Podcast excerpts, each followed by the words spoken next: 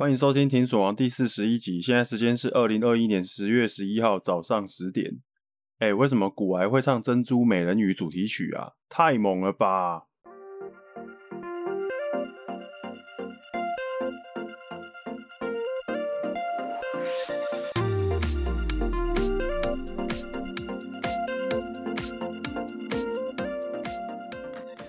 们的 podcast 现在好像已经有点变成生活周记了，对不对？哦，光是把一个礼拜内发生的事情讲完啊，差不多就已经可以做一集了啦，超爽的。其实也不是我要偷懒啦，实在也是说呢，那个事情真的很多啦。然后我现在的作息又有一点点美国作息，啊，加上弄 NFT，然后搞私人社群，最后再追踪一下 Twitter，然后跟 Discord，然后差不多就把我的休闲娱乐时间全部都塞满了。哦，有够忙，真的是忙死欸。停损王 Podcast 就是一个我用平常休闲时间，还有我的休假时间弄出来的产物啊！哦，我已经不知道多久没有放假了。那上个礼拜很精彩，很好玩，发生很多事情啊，那也看到一些很有趣的东西。所以接下来我会挑几个比较有趣的事情呢，跟你讲。首先就是呢，我们的 Apple Podcast 抽奖有关的啦。我昨天有线上直播抽奖。啊，我上一集不是有说我们要拿一只 NFT 出来抽奖吗？哦，我跟你说，这个真的很精彩。那一天早上啊，上个礼拜一的早上，我不是在 Podcast 里面说我要抽的这只狐狸，这个 NFT 大概值三个售吗？哦，哎，这个没有骗你哦，是真的哦。我在打那篇文的当下，它的地板价真的是三个售。然后在礼拜一的早上，我刚起床的时候还有稍微看了一下，地板价呢大概是二点多个售。结果我录完 podcast 以后啊，一看靠背，地板价变成十二哦，就是说我本来预设地板价是三个兽嘛，然后在我录完以后，它就变成四倍，哎，十二个兽你知道是多少钱吗？如果说一个 SOL 用一百五十块美金来算的话，那那只狐狸要一千八百块美金呢。哦，夭寿，这么小的一个 podcast 频道，然后一个小小的抽奖玩这么大，会不会上新闻啊？哦，我那时候就在想说，我会不会上新闻啊？看，真的不愧是停损王哎。连抽个奖送个奖品也可以送飞，你没有发现这件事情吗？哦，我是说，我发现我要抽奖的这个 NFT 涨很多的这件事情哦，没有发现啊哈，应该是没有人发现啊，不然留言应该门槛早就会过了，不会到最后呢只有二十三个，差七个过，哎，真的很扯哎，我是本来有两只啦，啊害我都不敢卖，那一天看到十二的时候，我真的还蛮想要把那只卖掉，可是因为要留下来抽奖嘛，所以我就没有卖了。我怕，如果我把这一只卖掉的话，那另外那一只哦，就是要送给大家的那一只啊。比如说，我现在把我我手上的这一只，我用十个兽卖掉，那要送给大家的那一只，如果变成三十个兽那我要怎么办？我会觉得很孤单、很寂寞嘞，所以我就没有把它卖掉了。那最近也跌下来了啦，因为我如果到时候真的要抽奖的话，结果要抽奖的这一只喷到天上去，那我卖掉的这一只要怎么办？哦，我会觉得心里很不平衡。不过现在已经没事了啦，哦，抽奖门槛没有过。我们总留言次数呢没有到三十个人啊，所以这只狐狸我就留着了啦。哦，那我就改成从这些留言的粉丝里面呢抽出一位，然后送给他一颗 SOL，价值大概是一百五十块美金。那昨天已经抽完了，恭喜得奖者！哎、真的很扯诶，我那一天甚至已经先想好了，如果我真的一个小小的抽奖，然后就送几千块美金的奖品出去的话，那我一定要拍 YouTube 影片，不然感觉好像很亏诶。说出去的话，哎，又不能反悔，对不对？呵，这就好像我们那个 NFT 的鲨鱼。已经跟大家说好说，说我不再卖了啊，就是不再卖了啊。虽然看到有很多人挂什么两百块美金啊，就是有人挂两百多块美金要买啦啊，我是看的是很想卖啊，我也不能卖啊。话是这样说啦，可是还是觉得哎，林老师哎，钱摆在我我面前啊，我不拿很可惜。这个就是跟我们抽奖有关的小事件啦，哈。那我们的抽奖呢，也在十月十号当天晚上已经完成了啦。哦，我们恭喜这一位粉丝啊，那感谢你的留言，恭喜你获得免费的 SOL 一颗。没有抽到的粉丝呢，你也不要气馁，还有机会啦。我们的奖品目前为止呢，应该都还算不错。只要持续关注频道呢，应该就会有很多机会。可是它不一定会放在哪里哦，有时候我可能会放在 Line 抽奖机会啦，有可能会在 Facebook 粉丝团，也有可能会在 DC 群组。那也当然也有可能会在 Telegram 哦，那个之后也有可能在 Telegram 上面呢办一些呃语音频道之类的，就是类似 Clubhouse，那就基本上会在 Telegram 那边举行。所以如果你不想错过任何一个事件的话，我觉得你大概停损王的每一个平台，你可能都要参加一下，这样才不会错过抽奖机会。好，那再来是我们的 NFT，它编号三号即将要发行的啦。昨天我就已经趁着 Gas 比较便宜，我就先把它先上架，只是还没有把它发出去而已。啊，放心啦，我不会卖，好不好？这个三号呢，我们有办一个三号 NFT，我是谁的猜猜乐游戏。这个游戏呢，就只有在 OurSong 上面的一个 Club，只有在里面哦，拥有停损王系列 NFT 的朋友才可以加入的一个群组。那这个群组的功能呢，就是我们大家一起参与停损王 NFT 的项目啦。在那个 Club 里面呢，你就会看到一些私下的活动，然后提早让大家知道下一支 NFT 的情报，然后会有一些抽奖活动这样。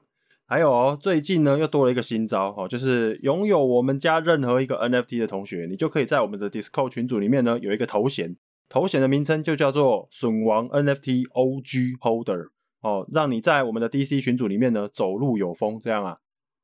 我们的 DC 频道呢主要就是聊一些 NFT 的事情啊。哦，那怕你会觉得说，哎、欸，干停损王，你弄那么多频道是要冲啊小了，画面很乱呢，主办单位要不要管一下啊？是这样的哦，我知道有一些人呢，可能没有玩 NFT 啦，所以我在想说，如果跟 NFT 有关的东西呢，一直在 Line 里面啊，在 Telegram 里面啊，大家在那边讲啊，那有些人可能会觉得说，哎，干干我屁事哦，洗版洗三小啊，一气之下全部退群组，我很怕哦，怕到不行哦，怕到快要死掉了，所以我就再转到另外一个 Discord 群组，在那个 Discord 那边呢，我们叫做损王一起爆肝好朋友哦，那哎不是损王啦，SLK 一起爆肝好朋友啦，有兴趣的话你可以找一下。连结在这一集节目之后呢，可能会找地方贴一下，可能会在节目的下方吧，我还不知道，我之后看心情，看要贴哪里。好，那上礼拜呢，有一天晚上，我跟 Wayne 好在那边看的 NFT，好，我们在那边看 NFT 啦，看到凌晨三点，在那边狂聊狂贴，然后小编早上起床的时候看到说，哎、靠，你们半夜都不睡觉，群主六百多个讯息，到底在干嘛？你们是美国人哦？对啊，美国人啊，我们现在都过美国时间，你不知道吗？大概就是这样啊，所以如果你是一些对 NFT 情报很有兴趣的齁，所以你可以来我们的那个 DC 群一起爆肝啊，连接我会放在下方资讯栏。好，那接下来跟大家更新一件蛮有趣的事情，好，就是我上个礼拜花很多时间在看 Tezos 上面的 NFT。Tezos 就是一个叫做 XTZ 的币，那这个又是另外一条链的事情了啦。我之前比较常关注的 NFT 呢，主要都是在 Ethereum 上面或者是 Solana 上面。Ethereum 是因为比较多人关注，然后呢，玩家的大咖比较多。那 Solana 那边呢，是因为交易成本很低，NFT 市场呢门槛很低，然后所以在那边呢就感觉像在逛百货公司周年庆那样，觉得很好玩。可是现在呢，觉得访盘有点多啦，Rug 项目呢有点容易踩到，所以就想说，可能我们换个链来看看，哦，不要花太多时间去看那些怪怪的项目，所以就选了 Tezos。那现在跟大家介绍一下 Tezos 哦，那个这个号称是一个呢被 NFT 给拯救的公链，怎么说嘞？啊，因为有些艺术家哈、哦，他们虽然他们也想要发行他们的 NFT，可是碍于呢摩擦力太大了，比如说上架手续费太贵啊，像我要上架 NFT 在 o r s o n 上面，每次上架我就要花大概三四十块美金的 gas fee，而且我还是用那个我不是用 ERC 七二一哦，如果我用 ERC 七二一的话。每次我发一组 NFT，可能就要花两三千块美金哦，真的是消爆干鬼耶哦。哦，那上架手续费太贵，就会让这些艺术家觉得摩擦力很大，或者说呢，比较严重的就是以太坊就是要透过矿工挖矿的哦，这个就会引起一些环保上面的反弹哦。我们艺文人士都会很担心环保上面的一些疑虑。那这个 Tezos 呢，就算是异军突起啦。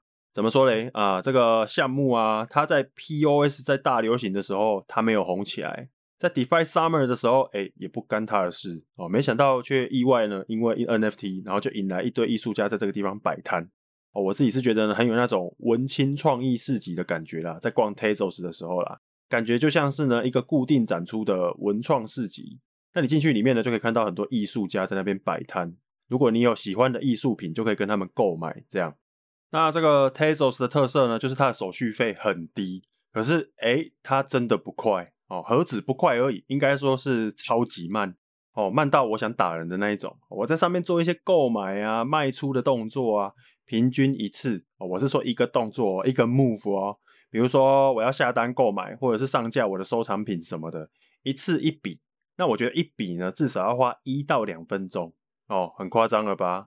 同样一件事情。我在以太坊做都可能不会这么慢哦。可是这件事情也不是不能被容忍的啦。我是说交易很慢，Tezos 上面很慢的这件事情也不是不能被容忍的，其实是可以的。哦，不然呢也不会有这么多 NFT 在 Tezos 这边出现的。在你在那边找画、看画啊，一直到买艺术品 NFT 的过程当中。就只有购买的这个时候，或者是卖出的这个时候，你需要去等待这个两三分钟嘛，对不对？诶，这样讲的话呢，好像就还好了，对不对？哦，Tezos 上面的这些 NFT 的平台啊，我们可以在上面看到很多东西，它的品质哦，它的美观程度是比我们那种我们平常在玩的那些 NFT 啊更优秀的哦，哦，整个层次高了一档哦。通常我们会觉得说 NFT 只是一张 JPEG 图，对不对？比较有花样一点的啊，可能就是 GIF 档啊、音乐啊，甚至是影片啊。哦，我们通常觉得 NFT 大概就是这样的形式而已，对不对？不过在 Tezos 上架的这些 NFT 啊，我们就可以看到一些更酷的、更炫的哦，比如说 3D 建模的 NFT 哦。你拿这个 NFT 来啊，它不只会动而已哦，你还可以看它呢上下左右缩放，然后看它的光晕，在不同的角度之下看到的光不太一样。或者说，甚至它会有一些演算法上面的特色，可能它会长大啊，它会变形啊之类的哦。所以在 Tezos 上面呢，我们可以看到更多元的艺术品在这个地方发展了。而且在 Tesos 这边的东西，普遍都还卖卖得算蛮便宜的，可是流动性比较差啦。哦，通常只要是创作者手上挂单出来卖的啊，如果说，哎，他们他们挂出来的这一些都会比较便宜。可是，如果他卖完的话哦，那这些跟他买的这个买家，也就是收藏家啦，他们可能就会挂一些很夸张的价格，然后让你买不下手这样。所以，如果你有在 Tesos 这一边你在逛的时候，你自己要小心。你看到那个挂价，有时候你看起来觉得很便宜，可是搞不好作者，比如说作者挂只挂一块钱来卖，然后你会看到人家呢，诶，挂个三十块在卖，然后你也觉得三十块很便宜。那这样的话，你就小心一下，看一下那个地址是不是作者的地址，这样啊。好，那。诶，其他的事情就不要讲太多了哦，因为我也希望人家买到我挂出来比较贵的价格。如果你想知道更多的话呢，你可能就来爆肝好朋友跟我们一起晚上爆肝哦。那听众朋友，如果你也想要逛逛看的话，你可以搜寻一下 objkt.com 哦，就能够到这里面去看看了。那我再讲一次 objkt.com 哦，你就能够到里面去看一下，是不是真的有看到一些比较不一样的 NFT 艺术。好，那我们 Tezos 大概就先介绍到介绍到这一边。接下来我们来讲一个懒叫人事件啊，这个有在我们 Line 群被我轰炸的朋友应该就知道，我们最近在玩懒叫人啊，其实不叫做懒叫人呐、啊，其实它叫做 Dick Head 啊，可是也差不多意思啊。好，Dick Head 就是懒叫在头上嘛，不是头的形状是懒叫，我不知道说什么，反正你去看一下那个图就知道为什么它叫懒叫人。这个是一个印尼的创作者。因为他的创作呢，就是一个长得跟魔人普乌差不多胖的一个人，然后这个人呢，他的创作啊，他的头就是龟头造型啊，用这个 style，他创造一系列的作品啊，简称懒叫人。那这个懒教人呢，在我们群，然后跟被在那个宝博群被贴出来的时候呢，推荐给大家看的时候，应该很多人跟我一样啊，然后都半开玩笑的就买了好几只啊，一只其实也没有很贵，价格大概落在五到十五个 XTZ 之间。一颗 Tezos 现在大概是七到八块美金啊，也就是说，一只最便宜的懒教人呢，大概就是要一千两百块台币左右啊。那大家也知道啊，NFT 一开始就是创作者挂单出来卖的嘛。那如果我们想要它的东西涨起来的话，就是把它架上的东西全部都扫光，然后呢，就会开始二级市场哦。我们大家随便挂一个差不多的价格来卖，那就不是接下来的交易就都不是创作者的事情了。可是我们每次卖出，我们每次交易，创作者应该都可以分那个拿到抽成，这样哦，所以这就是整个交易上的大概简单的规则，大概是这样啊。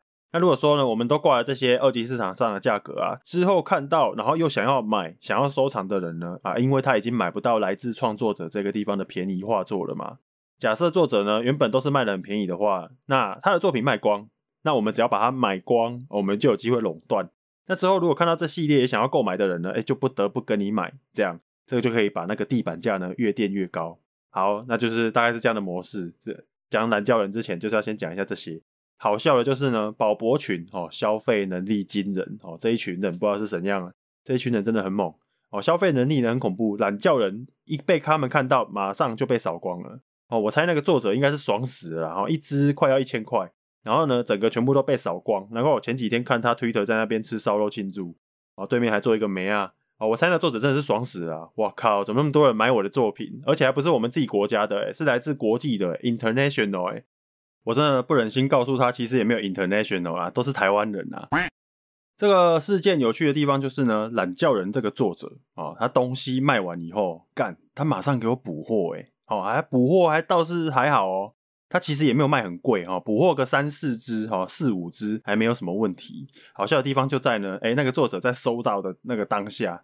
哦，他就在推特上面神神秘秘的说啊，这个啊，非常感谢大家的支持啊，最近收到很多来自海外的国际上的收藏家好朋友的支持，诶，喜欢我们的懒叫人系列啊，那我们架上的东西呢都被买光了啊，大家也不要太担心哈，既然大家这么喜欢哈，实不相瞒，我这个地方呢还要准备了一支足球队哈，一支足球队的系列，大家有没有很期待啊？大家是不是很想要啊？啊，以上这就是作者的 Twitter。好，那我看到的时候呢，当下我真的是凉掉了哈。遇到一个想要靠自己画画，就靠自己在那边每天画哈，一张一张的卖，然后赚大钱的作者。哦，你好不容易都卖完了，结果你还给我补一支足球队的货。哦，真的是遇到一个不会玩的。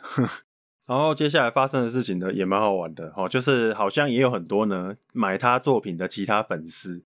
哦，也有买的人呐、因为蛮多人买的，不是只有我买而已，然后就跑去私讯他。我是说，其他买的人就去私讯他，可能是看到足球队以后就起笑了吧。好像就跟他说：“哦，你这个不要一下子放太多新的出来啦，你这样玩不对啦。好啊，你让你让我们这些买的人要怎么办呐？”哦，我是我自己是不知道他收到什么私讯呐，可是这个作者后来好像不是很爽哦，应该不是说不是很爽，是超不爽哦。他在推特上面跟人家讲说呢，他现在感觉很不快乐哦，他觉得他。想要把懒叫人这个系列停掉哦，因为他觉得呢，大家买他的 NFT 不是因为欣赏他的艺术才买的，都只是因为想要发财哦，所以他觉得呢很不开心。他们都是买我的作品呢，为了 business 哦，然后 NFT 的销售啊，太多太多的规则啊，这样我一点都快乐不起来哦，大概是这样哦，有点好笑。我其实不太懂他到底在想什么。大家会买你的作品，就已经是喜欢了啊。你为什么会觉得大家买你的作品都是为了想要发财而买的嘞？好，虽然我是为了发财，没错啦。啊，所以你想要的理想状态就是大家哦都要亏钱买你的作品，他、啊、买完以后还要亏钱，亏得很爽，这样你才会爽吗？是这样吗？总之就是呢，哎，遇到一个拿到一手好牌的作者，结果不会打的，好，这个就是懒叫人事件。其实也不一定是说他不会打啦，搞不好他这样继续照着他的心情这样，好，照着他的想法这样继续玩下去。也可以大红大紫也说不定啊，我们或许真的不需要这么的 business，也不也没有也没有错啦，应该是吧？哎，干我懒叫人应该已经花了快一万了吧？到底有没有？应该好像有哦，哦应该花了快快要一万了，哦，还蛮好笑的。好，那再来呢，要跟大家更新的呢，就是一个宝博群很常讲的名词，哦，叫做凡尔赛。如果你也有在宝博群的话呢，应该可以看到他们一直在那边凡尔赛来凡尔赛去的。稍微解释一下。凡尔赛的意思呢，就是一种很靠背的炫富行为。举个例啦，哈，就是，哎、我跟你说，我的朋友呢，阿明，他真的很省哎，我真的搞不懂他为什么要过得这么辛苦哎，该花的钱还是要花啊。阿明出门都只开 BMW 而已，那连他咖啡都只喝星巴克哎，啊，我买给他的劳力士他都不戴哎，只戴便宜的 Apple Watch，哈，大概像这样，讲话真的很靠北，对不对？好，这就是凡尔赛行为。好，那如果说呢，用在 NFT 上面的话，就是啊，可恶。我的 Crypto Punk 卖飞了啦！我本来有三只诶啊，可是我卖在一百颗以太的地方啊，现在我只剩两只而已啦，干卖飞了啦！可恶，本来可以赚更多。好，那这个就是非常无情的凡尔赛。那如果是另外一种状况呢，就是说，哦，当初我应该买两只钢蛋的啦，妈的，只有买到一只，真的是太亏了啦，少赚好多哦。这个也是非常靠北的凡尔赛啊。钢蛋不知道大家有没有发 follow 到？然后就是在上个礼拜有一天，我忘记是哪一天了。就是大家在抢钢弹哦，那钢弹呢，他要先进入一个名单，然后去抽签，抽到之后呢，他才会给你一段时间让你去呃去 mint 你的钢弹出来。哦，那有 mint 到钢弹的人都赚翻了，哦，都赚了几十万。那这种人哦，这种凡尔赛哦，完全没有同理心诶，林老师诶，你抽到一只钢弹，你还敢嚣张啊？我早上起床都看到 We are sorry 诶。We are sorry，就是没有看没有抽到钢弹的人哦，就会看到 We are sorry 哦。那这个应该呢会暂时会一阵子当做币圈的迷因。只要你没有抢到 NFT，那就可以给你一个 We are sorry。这样大家以后都知道怎么用凡尔赛了吧？这种凡尔赛行为不可取哦，不是说你不准凡尔赛，只是呢啊，你要带带我们大家啊，我们大家一起凡尔赛不好吗？你要不就带带我，不然你就分。好，再来要跟大家分享的就是呢，上个礼拜我看到几篇还不错的文，然后其中有一篇我特别想讲的，就是 Mula 的跟元宇宙有关的一篇超长的文章。文章里面呢，它有设定元宇宙的想象啊。哦，那我这一边呢，我们要念 Mula 的文章。这个古癌已经有分享过了，有兴趣的话，大家可以到古癌的粉丝专页找一下，有没有分享到这一篇文章，超长文啊。最近一直看到有人在聊元宇宙，对不对？Metaverse 啊，我也常常被问到说，哎，有没有什么东西是元宇宙概念股？哦，想要投资元宇宙的话，应该要找哪一个标的呢？哦，首先我是觉得元宇宙还很早啦，哦，还有还是很很久远的以后啦。你现在呢，连 VR 都还没，然后就要元宇宙哦。首先呢，我如果说要真的要问的话，我自己就觉得投资元宇宙的标的呢，诶，其实还真的不少哦，很多。只是呢，有可能在你有生之年，元宇宙这个题材还没有发酵哦，可能现在是超早期。那如果说要投资元宇宙的话呢，首先当然就是 Facebook，然后再来就是 Nvidia。那我个人是觉得还有 Roblox，还有 Netflix，腾讯。哦，甚至是一些游戏公司，或者是提供游戏软体开发的一些公司，都可以算是那个元宇宙概念股。再夸张一点的哦，连台股的 HTC 都可以算哦。不过呢，比较接近的应该就是 Facebook 跟 Nvidia 吧。哦，元宇宙讲究的是一个什么？就是可以让你进入那个虚拟的世界。那虚拟世界里面的东西啊，里面的一些物理碰撞啊，当然都是需要经过运算的嘛。既然你要架构一个世界出来，那当然里面呢，架构虚拟空间里面的那些物理运算一定不可少。所以我，我个人是觉得这样，所以 NVIDIA 一定能能够参一咖。哦，那虚拟世界里面的一切呢，可能跟你的现实生活一点关系都没有。但是你在元宇宙里面的一切活动啊，比如说你打怪，你在里面做交易，哦，这些经济上的行为都有可能为你带来获利。它、啊、其实也不一定要获利啦，哦，所以说讲到元宇宙呢，很多人举例都会讲那个一级玩家嘛，因为在里面呢、大家去抢一个宝藏很好玩。我觉得人哦，到了某个年纪之后，好像就是没有赚钱的事情都做不出来，都不想做这样啊。哦，那我就稍微举个例，如果今天出了一个区块链的游戏，然后大家去里面玩，里面最大的宝藏是中本聪留下来的一百万颗比特币。好，你就可以解那个破关，然后去追求那个中本聪留下来一百万颗比特币。那大家会不会都冲进去玩？哦，我相信是会的。甚至呢，游戏里面呢，会有人在里面开公司，然后雇佣很多佣兵去帮他们破关。哦，那我们甚至呢，有可能看到这个虚拟世界里面的公司啊，他在现实世界真的 IPO 开了一间公司。可是呢，他们的公司完全没有实体，公司整个都在虚拟世界里面运作。哦，你上班，你在那间公司上班，你就是吃完早餐以后。然后就带上你的游戏装置，开始进去到虚拟世界里面工作。然后你的薪水呢，看是要从虚拟世界里面发薪水给你，还是在现实世界给你钱，这个好像都可以。这个想象好像没有那么遥远哦，比较没有这么遥不可及。那如果说是 Facebook 正在做的呢，VR，那这个也蛮合理的啦。以现在的科技来说啊，如果你要做到非常沉浸式的体验，应该就只剩下 VR 这个选项了。目前为止是这样啊。Facebook 它曾经掌握到上一个趋势哦，那个趋势就是让大家沉浸到网络世界里面。那怎么进去？哦，就是透过手机。本来大家都是从电脑进入到网络世界嘛。那自从有了手机之后呢，就变成随时随地都可以进入网络的世界了。透过手机，透过 App，那大家在现实世界里面呢，疯狂滑手机。啊，为什么要滑手机？就是为了要看在他的社交圈子里面呢，大家最近 po 了什么文，就只是为了这样。好，那大家本来呢，本来都不想要花超过五百块美金以上去买智慧型手机。好，结果呢，为了要让自己跟得上时代。为了要让自己跟得上朋友，诶，一台这么贵的智慧型手机，现在也变成生活必须消费了，哦，对不对？我们开始会把呢换新手机的预算列入我们的存款目标，对吧？啊，因为买手机的目的呢，现在已经不是手机的本身了，它的目的已经变成说，这台手机呢，它能够做到的事情，我要买的是它这台手机的功能，就为了这里面千奇百怪的 App，哦，为了要让自己呢能够在网络上面拥有一个身份。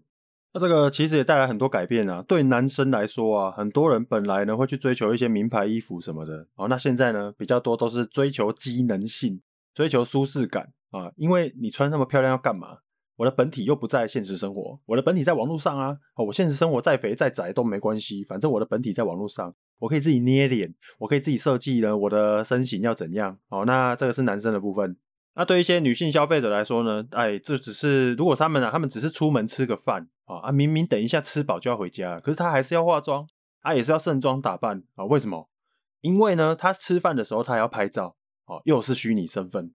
他不只是为了吃饭给自己看，他吃饭不是为了自己而吃的哦，他吃饭还是为了千千万万的粉丝吃的。他要拍照给他的千千万万的粉丝看，看他今天中午吃了什么，哦，让大家知道呢，他今天依然也是美美的哦。有没有？现在大家的兴趣都变成什么？电影、艺术、摄影，然后美食啊、哦，那那个还有什么？分享穿搭，穿搭你老师。哦，这种行为上的巨大改变啊，是不是已经不知不觉发生了，对不对？哦，FB 呢，就是有抓到这个点，然后顺势就变成科技巨头，所以他们会把下一个目标放在元宇宙，哦，不知道会不会成功啦。不过就现阶段来看，非常有远见。但我自己是觉得，哈，元宇宙光是 VR 不够啦，可能要做到呢，Neuralink 那个程度的沉浸式游戏哦，比较有 feel。我还在期待哪一天我可以进去找阿斯纳。那当然呢，如果大家只用 VR 玩就会很爽的话，哦，那我一定也是会插你卡的啦。好，那回到元宇宙，我们还能投资什么的这个话题，你还可以投资 Roblox 啊。哦，我自己觉得 Roblox 已经很接近元宇宙了啦。最近不是那个鱿鱼游戏很夯吗？诶，你在 Roblox 里面啊，就可以玩到真的鱿鱼游戏了，你知道吗？哦，Roblox 就是一个你想要玩什么游戏就能够生出什么游戏的平台。举例来说，如果你看到电影里面啊，人家在玩 Uno，很刺激，很好玩。你也很想要走到电影里面跟大家玩 Uno 的话呢，那如果有很多人也跟你一样有这个想法的话，很快你就会看到 Roblox 上面呢，有人已经推出 Uno 的游戏了。那又比如说你看了沙洲，然后沙洲这个电影啊，然后你觉得里面的那种躲沙虫啊，防止自己被沙虫吃掉很刺激的话，诶，其实呢你在 Roblox 也可以做出这样的情境。所以说 Roblox 就已经离元宇宙的幻想很近了啦。只是呢会在上面玩游戏的啦，比较多是年龄比较小的小孩就是了。好，那再来呢？还有更接近元宇宙的投资机会，就是加密货币跟 NFT 哦，还有里面的一些 GameFi、DeFi 哦。会说加密货币很接近元宇宙，是因为呢，虚拟世界的宝物只要能够去中心化，绝对会是比较好的哦。不知道大家有没有关注到最近丁特在公开宣战天堂代理商游戏橘子好的这件事情？那他们到底在吵什么？就是因为游戏橘子啊，他公告说他们游戏里面的装备精炼的成功几率呢，跟韩国官方公布的一样，都是十 percent，十趴这个几率其实不低哦。啊，一般人呢花一点点小钱去充装备，啊可能爆掉也就算了，好当自己倒霉。因为我们其实也拿不出那么多钱去凑那个样本数，我们都知道嘛，博杯几率嘛。然后十趴博杯几率行不会都已经够低了，十趴当然更低啊。那装备爆掉的话，就当我自己衰啊。可是丁特这种比较有钱的实况组。砸了几百万去充装备，哈，结果充出来的机那个结果，它几率根本就不是十 percent，而且还是那种很极端的极端值。那再加上他是实况组嘛，所以他的游戏过程都有存档，哦，然后就吵起来了。有兴趣的呢，可以去丁特的 YouTube 频道关注看看了。他还找立委要来研究推出台湾的转蛋法，哎，啊，那个游戏橘子官方当然会回复说啊，他们没有黑箱啊，你充装备失败呢，是因为你太非洲了啊，你脸黑啊，你水小啊，这样。好，可是这个呢，这种问题，我们当然会遇到这种问题嘛，因为游戏公司它是中心化的嘛。那如果这个东西呢是去中心化的，是智能合约，然后智能合约的内容呢直接摊出来给大家看，如果可以这样的话，应该就没有这个争议了，对不对啊？那这个就是一个很蛮好的例子啊。如果你的宝物，你游戏中的钱啊，他们是链上的资产，不用担心官方偷调整参数，偷偷的去修改它的规则，那你在游戏里面的成就呢，应该就会比较有踏实感。那再来呢？Netflix 为什么 Netflix 也算是元宇宙呢？哦，主要是因为我看 Mula 的文章顺便想到的啦。之前 Netflix 有出过一个可以让使用者，哎，不是一个，是一些一些可以让使用者在影片里面可以互动的电影。哦，那我就只有看过一个啦，我有点忘记名字，好像叫做《黑镜》的那个什么，潘达斯奈基哦，是一个黑镜系列的一个独立节目，它是互动式的情境电影。那、啊、我们在看这部影片的时候啊，你就可以去决定主角在遇到状况的时候，他的下一步要干嘛。哦，然后不一样的选择呢，可以看到不一样的剧情，不一样的故事线。好，就变成说看电影有点像在玩游戏一样啊。有时候你随便给他乱选，你还会看到一些神展开的剧情，哦，蛮有趣的啦。啊，比如说你在你今天爸爸起床了，然后看到儿子出来，然后爸爸站在那个厨房的桌子前面，左手有牛奶杯。右手有一只菜刀，那、啊、这个时候他可能跳一个选单出来给你选，你现在要干嘛？把牛奶拿给儿子左边，拿菜刀捅儿子右边。哦，啊，那两个你都可以选，啊，选的时候你就看到一些神展开的剧情，哦，这个还蛮有趣的。所以说我们在看电影的时候，比如说在看鬼片嘛，我们在看鬼片的时候，不是都会很无能为力吗？常常都会这样吼，这个女主角怎么不干脆走人就好了啦？啊，那个地方明明就很恐怖，她干嘛要进去啦？你是北七哦？啊，你那么厉害，你来啊！哦，Netflix 就是可以用这种互动式的影片，让观众呢可以自己选择，你在这个地方你要逃，还是你要继续的往恐怖的方向去探险？因为不一样的人看电影，他就有不一样的需求嘛。那这个跟元宇宙有什么关系呢？哦，我先讲哦，以下纯属想象哦。在元宇宙里面啊，Netflix 可能很难卖电影，也很难卖电视剧给你看。哦，如果今天真的有元宇宙的话，你就很难会去跟他订阅看电影跟看电视剧了。可是呢，它可以卖情境给你哦。哦，为什么？你或许可以在 Netflix 上面选择呢？你接下来要进入怎么样的剧本里面？哦，比如说很多人小时候不是会幻想说，哦，我好想要进入那个宝可梦的世界哦，我也想要去收服宝可梦哦，变成神奇宝贝大师。那 Netflix 呢，它可能就可以提供你一个故事线，还有脚本哦。那你就跟他订阅，你就可以玩这个脚本哦。诶，这个想象空间是不是很大？对不对？脚本套上去之后，你就可以开始去变成神奇宝贝大师了。那既然是想象嘛，所以你你现在呢，当然还是不能做到这件事情啊。你现在只能用 VR 看 A 片、玩游戏而已啦。现在想这个都还太早了，搞不好这个世界呢，在我七十岁的时候才实现呢。那我可能也玩不到了啊，可能要把我的意识上传到母体啊，那这样我才玩得到啊。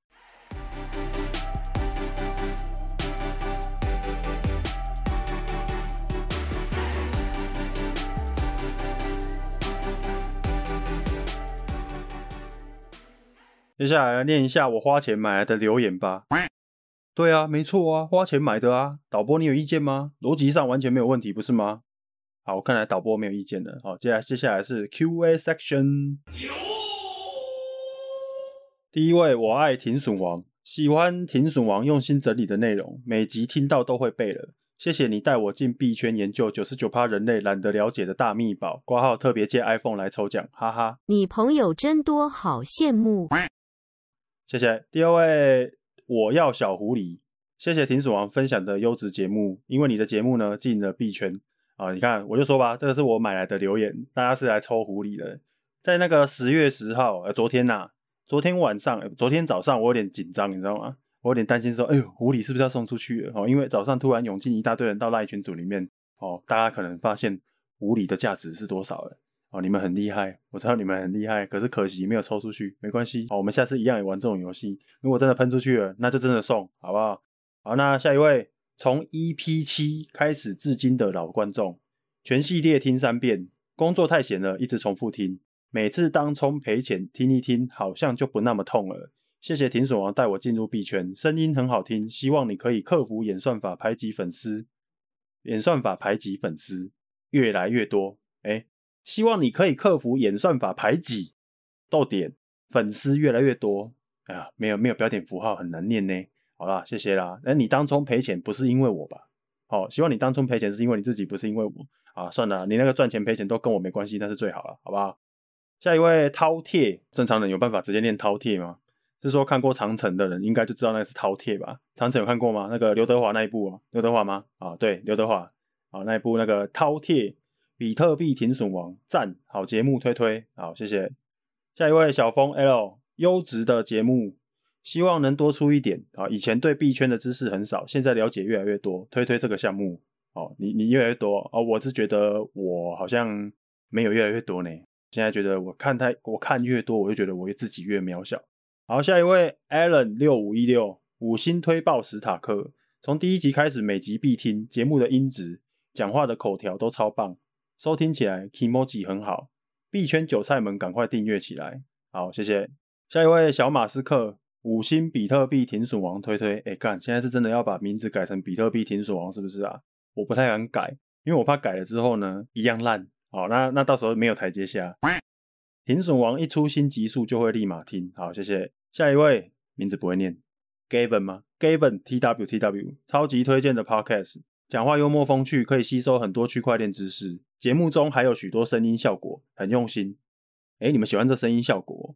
我声音效果好像没有很多哎。目前声音效果好像就只有哇，然后跟那个弹手指。哎，这个弹手指其实是那个 Switch 的那个 cap，那个那个那个从那边弄来的。然后还有讲鬼故事那个地方有用过一个音效，就是那个那个敲钟的那个。然后不知道大家有没有发现啊？就是我在讲鬼故事的那一集，它后面其实有背景音乐，可是我不小心把它用的太小声了，所以如果你没有戴耳机，然后放很大声听的话，你是听不到背景音乐的。不然你有兴趣的话，你可以去注意听听看鬼故事那一集，真的有背景音乐。好，下一位 Michael 点 po，当你在熬夜时，请记得我在遥远的彼方陪你。谁啊？谁在熬夜啊？我们不是在熬夜，我们是在爆肝。幽默风趣又轻松，少了其他币圈的焦躁感。NFT 完全讲出菜鸡我的心声，推荐熬夜圣品 NSPS 九零六，这已经是 A 片番号，我来查一下 A 片好不好看。NSPS 九零六，NSPS 九零六，棉被里面不可为的性行为，不能做爱的男女偷偷玩的点点点。好，算了，我等下再去看。好，下一位上帝流信徒都被停损王推坑 NFT 了。本来对 NFT 没有兴趣，连当初的以太猫都觉得丑，所以私钥直接忘记。但听了停损王，我就默默的买了好几个 NFT。哎、当年有买猫的都 OG 哎、你就是 OG 哦。我虽然不知道你是谁，可是有以太猫的真的是 OG 哦。我当年以太猫我都已经快忘记我有没有买了。然后当年有一出很有趣的，就是宝博救猫记哦，不知道大家有没有看过？就是宝博他的钱包被盗了。啊，可是他的猫，他的 NFT 还没有被盗，可能那个骇客对 NFT 的了解还不够深，所以呢，他就想办法去救他的，把他的以太猫把他救回来。好，大家可以去找一下这一段。好，这一段在当年还算蛮精彩的。宝博那个时候是写文章，然后去讲说他救以太猫的那个惊魂记。哦，那有一些啊，虚拟货币被盗、钱包被盗啊，也有可能靠这一招救回来。那实际情况怎么玩？那大家可以去自己去找一下。好，下一位南投金城武。啊，阴茎的茎哦，南投金城武，赞赞赞，幽默风趣，含金量高。好，谢谢。下一位 Vincent 券二六一五哦，这个我认识，支持停损王史塔克，这么优质的节目一定要推的，史塔克加油。好，谢谢。下一位是 Fred，推啦，哪次不推？一个你以为他一直在停损，实际上，实际上真的在停损。好，下一位 KY 是我，我爱 KY，推啊。为了停损王，用居家亲生儿子的 Pixel Five 的我，开了一台 iPhone 十三 Pro Max 来给五星，然后回去用我的安卓。Apple 是什么？能吃吗？呃，我记我记得我以前哈，很久以前我也是都会在那边觉得 Apple 太浪费钱了，买 Apple 的都是潘娜，买安卓才是 CP 值最高的选择。可是后来哦，我就不会花那么多时间在三 C 产品的挑选上面了。我要不就是买 Google 的亲儿子，要不呢就是直接买 iPhone 哦，因为选择比较少，比较好挑哦。因为那个什么安卓机，你在刚买来的当下觉得 CP 值很高，可是你买完过了一年之后，你就会觉得你的好像已经过时了。可是呢，你再去看别人那种什么用了两年的 iPhone，你还是会觉得哎有点羡慕啊。明明你这台就比他那台新，你还是会觉得有点羡慕啊。这个感觉真的很莫名其妙。然后你把他那一台两年的拿过来跟你这台一年的比比看，你会觉得，哎，他那一台好像意外的还有点好用哦，用起来还有点小兴奋，就是很奇怪，对不对？哦，所以到最后呢，为了省时间，我干脆直接买 iPhone 算了。哦，所以这就是 iPhone 是什么，能吃吗？啊，我的心得大概是这样。不然我以前在写文章的时候，我也几乎都是写安卓的手机。那那个时候呢，比较会去研究那个什么 CP 值什么之类的。可是呢，什么是 CP 值？哦，在你的心中，你觉得保值，那就是 CP 值。哦，所以人家如果在问我说，哎，要买什么牌子比较好啊？我都会反问回去，然后去测试一下那个人他心里面到底是喜欢哪一个牌子。有些人哦，他会觉得一些，比如说 Sony，他会觉得那不是大牌，他会觉得这个不是专门的牌子。哦，那有些人就是对某个牌子很有信仰，那我就不会去特别跟人家讲说，呃，你这个牌子不好啊，你这个牌子怎样怎样的，不会。你就看那个人呢，他信仰什么牌子，你就让他买。信仰这种东西是很奇怪，就是呢，像我有一个表哥，然后他买手机啊，他都不会去挑，他安卓手机他都不会去挑什么什么 Sony 啊，什么什么 LG 什么的，他都不会挑哦。他因为他喜欢华为，他觉得华为就是很赞，他觉得华为就是不会坏，所以我就帮他挑了一台华为，他也是用的很爽啊。出了什么小毛病，因为他有信仰，他都不会先觉得是手机的坏掉，他都会先觉得是他自己的问题。信仰就是这么的可怕，所以各位啊，买比特币也要有信仰啊。好啊，那这期节目就到这边，我们下次见，拜拜。